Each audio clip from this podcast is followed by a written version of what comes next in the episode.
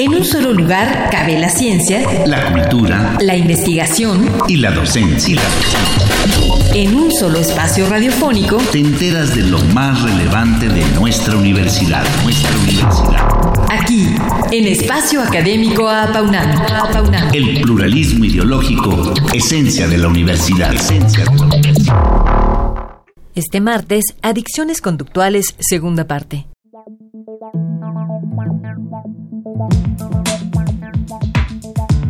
Nuestra invitada, la doctora Gabriela Orozco Calderón, es doctora en psicología por la UNAM, académica en la facultad que la formó, ha publicado en revistas y participado en congresos nacionales e internacionales. Ha hecho difusión cultural de su trabajo en diferentes medios y plataformas y ha dado 20 conferencias por invitación.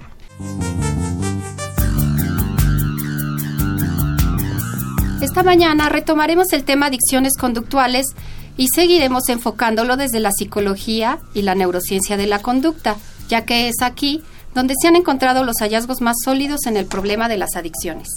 Pues para empezar nuestra entrevista, doctora, ¿qué son las neurociencias de la conducta? Es un campo de estudio que aborda el, el punto de vista integral desde las bases biológicas de los procesos cognitivos como el pensamiento, el lenguaje, la atención, el aprendizaje, pero estudiándolo desde eh, todos los circuitos cerebrales que los provocan. ¿Cuáles son los circuitos cerebrales? Vamos a tener, por ejemplo, los circuitos cerebrales son como carreteras del cerebro. Entonces vamos a tener, en primer lugar, unos que tienen que ver con la entrada de información y que está asociado con nuestros órganos de los sentidos. Entonces va a haber un caminito cerebral para la vista, otro para la audición y así sucesivamente que nos van a dar información acerca de lo que está ocurriendo afuera, ¿no? Y estos van a ser integrados y a su vez van a producir una respuesta, que es cómo nosotros nos comportamos. De eso se encarga la neurociencia de la conducta. Y doctora, ¿qué es lo que no debemos olvidar sobre las adicciones conductuales y por qué? No debemos olvidar que todos estamos expuestos a padecerlas, no sabemos qué genética traemos, no sabemos qué tan susceptibles estemos en ese momento de nuestra vida que permita que nos podamos enganchar.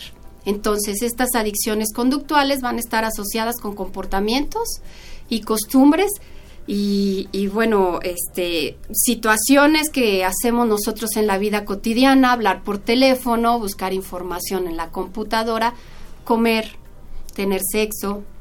¿Y hay algunas adicciones que pueden ser inconscientes? Pues conscientemente nosotros no nos enganchamos en las adicciones simplemente nos dejamos llevar. De hecho, eh, las personas que se enganchan no se dan cuenta y muchas veces las niegan. Dicen, no, yo no, yo no soy un jugador, yo no me la paso apostando, yo solo voy y me divierto un ratito, yo no fumo tanto, además fumar no hace daño, de manera consciente, muchos individuos que padecen adicciones no están este pues reconociendo su problema. Yo, por ejemplo, en, mis alumnos, en las clases ahora les cuesta cada vez más trabajo dejar el celular a un lado. No hay manera. Eso es una cosa eh, también que está provocando, yo creo que este tipo de conducta. ¿Qué es lo que activa una conducta adictiva? ¿Ansiedad, evasión, inseguridad, dependencia o adrenalina, doctora Orozco? Pues todas. Sí, se ha descrito que todas estas que, que tú comentas, pues son situaciones emocionales, situaciones emocionales extremas, emociones negativas, ¿no? Que entonces lo que van a buscar es que hagamos cosas que nos hagan sentir bien. Y de primera instancia, este, ya sea una sustancia, puede relajar, etcétera, pero también te relaja que te metas a navegar a internet o que empieces a comer. ¿Sí? Aquí este, el problema con las adicciones conductuales es hasta dónde puede ser considerado como una adicción. ¿Y estas conductas pueden ser adquiridas o heredadas? De las dos. De las dos. De las dos. Se ha descrito de las dos.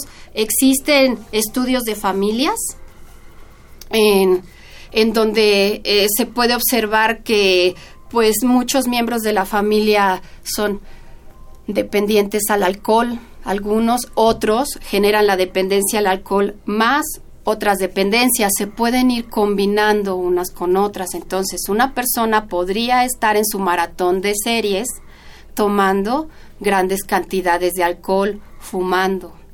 O simplemente las series, ¿no? O sea, que alguien en la familia vea mucha televisión y los hijos, al ver esta conducta, la repitan cuando sean más grandes. Y eso ya sería por aprendizaje. Pero entonces aquí, ya que tocaste el tema de los hijos, ¿no? Estamos hablando de, de cerebros que están en desarrollo.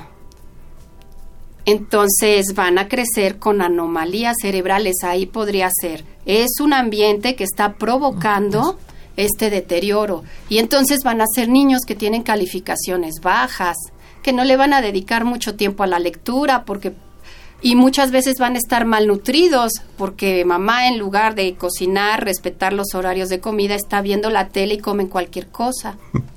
¿Y, cómo se puede controlar una adicción al sexo, a la comida o workaholic, al trabajo? Ay, esa, esa es muy interesante por aquí, por la UNAM, muchos padecemos eso. pues, pues de primera entrada, sí, de, de manera informal, uno puede observar, ¿no? ¿Qué beneficios y qué problemas estoy obteniendo con esta con esto que estoy haciendo de manera repetida y a lo que le dedico tanto tiempo? Por ejemplo, en los adictos al trabajo este, por estar 12 horas trabajando, ¿sí? En mi casa tengo problemas. Con mi pareja, mis hijos me están diciendo que necesitan de mi tiempo, no se los puedo dar porque muchas veces llego a casa, ¿no? Y en la casa también estoy trabajando. O vengo en vacaciones en lugar de pasar tiempo con mis familiares, ¿no? Entonces, este tipo de señales informales pueden ser alertas para poder buscar si queremos ¿no? Porque también tenemos que querer. ¿Y cómo las controla? Pues es que el problema aquí es que estamos hablando de sistema nervioso. Estamos hablando de que posiblemente hay alteraciones en este circuito de la recompensa, corteza prefrontal, corteza parietal, que tienen que ver con control inhibitorio y con autocontrol, con funciones ejecutivas que, que describe la neuropsicología, que son las que permiten que manejemos que nos manejemos en el día con día. ¿Recomiendas ayuda médica? Psicológica, sí, de psicólogos expertos en adicciones. Y bueno, ahora también, como decíamos, hay mucha adicción a lo tecnológico y esto solo empieza. ¿Qué, ¿Qué, nos puede comentar? Porque bueno, es el Internet, son las series, son las redes sociales, son una cantidad de plataformas que están haciendo y apenas están empezando están empezando, pero ya llevan varias, varios años, ¿no? Varios años en los que nosotros podemos observar cómo hay una disminución en el número de individuos que leen libros, en el número de individuos que escriben. pueden escriben, tienen un pensamiento crítico y como docente te puedo decir que eso sí se ve reflejado en las aulas, ¿no? Entonces, y al ser, es complicado porque al ser herramientas es un arma de dos filos. Todos estos dispositivos electrónicos permiten que muy rápido tenga, obtengamos nosotros información. Entonces ya no investigan. Ya no investigan, ¿no? Es, es más fácil que en una aplicación en el celular puedan bajar el artículo pero también era muy enriquecedor que fueran a conocer las bibliotecas, ¿no? Y que les costara un poquito más de trabajo. Entonces estamos hablando de gratificación inmediata. Son generaciones que obtienen gratificación inmediata y entonces tu recompensa inmediata. Luego, luego. Y entonces ya no se esperan, ya no trabajan por obtener ese esa meta o ese fin. Y bueno, ¿cómo lo, lo puedes prevenir?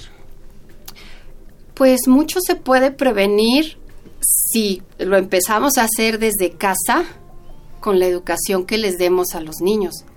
Lo importante es que esta información se difunda en la medida de lo posible. Decir, a ver, existen adicciones conductuales, no está bien que te pases cinco horas en tu tablet viendo series, no está bien que te eches unos maratones, ¿no? Todos los días y que dejes a un lado tus actividades.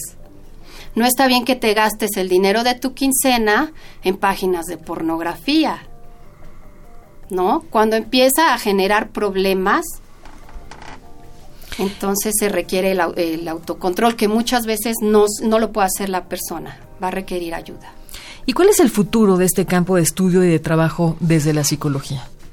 Desde la psicología en México, esto es algo que apenas está surgiendo, porque en Estados Unidos, en España eh, y en otros países de Europa incluso ya hay programas para poder ayudar a las personas en las empresas cuando presentan varias adicciones conductuales. Entonces el futuro es que en México empecemos a desarrollar esto, que no lo veamos como algo común, no hay problema, ¿sí? sino que pongámonos todos manos a la obra y que se difunda la información. Doctora, ¿a dónde se puede nuestra audiencia referir con este tipo de manifestaciones para que puedan tener más información, ser atendidas y, bueno, buscar una ayuda en el caso de que lo necesiten? La información se puede buscar en Internet, ¿sí? Ahí hay muchísima información, este, solo para lectura, ¿no? Pero evidentemente ya para, si las personas requieren de una opinión profesional, lo que conviene es que se acerquen a los especialistas en adicciones. Entonces va a haber médicos especialistas en adicciones, psicólogos especialistas en adicciones, que pueden platicar con ellos para mm, darles un diagnóstico adecuado, ¿no? En adicciones conductuales. En adicciones conductuales y en adicciones generales, ¿no? ¿Y aquí el papel de la familia juega mucho? El papel de la familia, igual que siempre, en todo juega mucho, porque un, un ambiente familiar sano va a proteger a los individuos de que caigan en enfermedades psicológicas, enfermedades psiquiátricas que puedan promover el enganche con las adicciones, ¿no? Y entonces mamá y papá tienen que medirse ellos solitos en sus tiempos de estar en el celular para que también los niños puedan ver que hay otras opciones de diversión.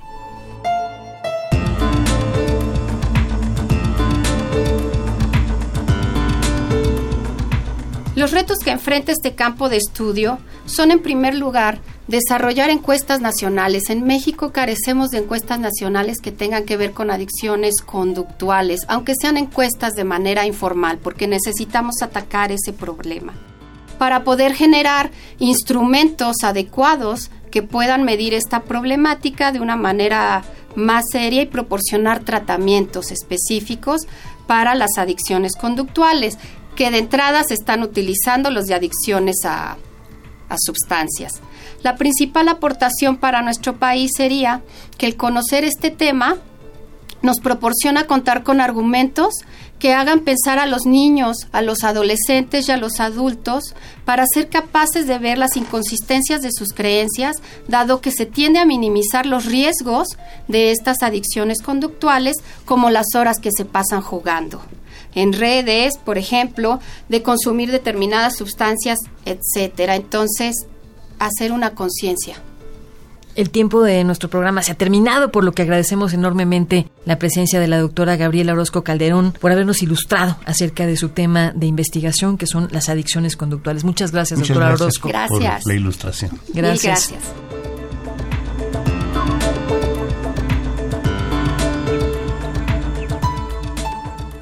Participamos en la elaboración de este programa en la realización y postproducción Oscar Guerra, el guion de Sabrina Gómez Madrid y en la operación técnica nuestro compañero Ricardo Pacheco.